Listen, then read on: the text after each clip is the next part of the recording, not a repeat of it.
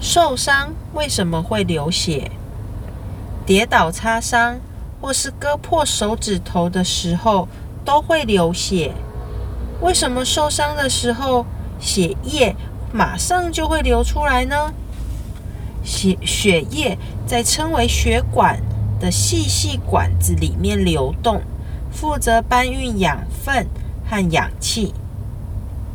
皮肤下面有许多这种血管哦，只要一受伤，弄破了血管，血就会流出来。不过，血液一旦跑到血管外，很快就会凝固。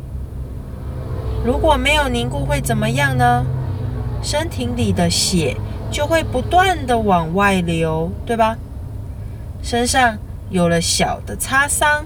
或是割伤时，血液就会凝固，结成黑色的痂。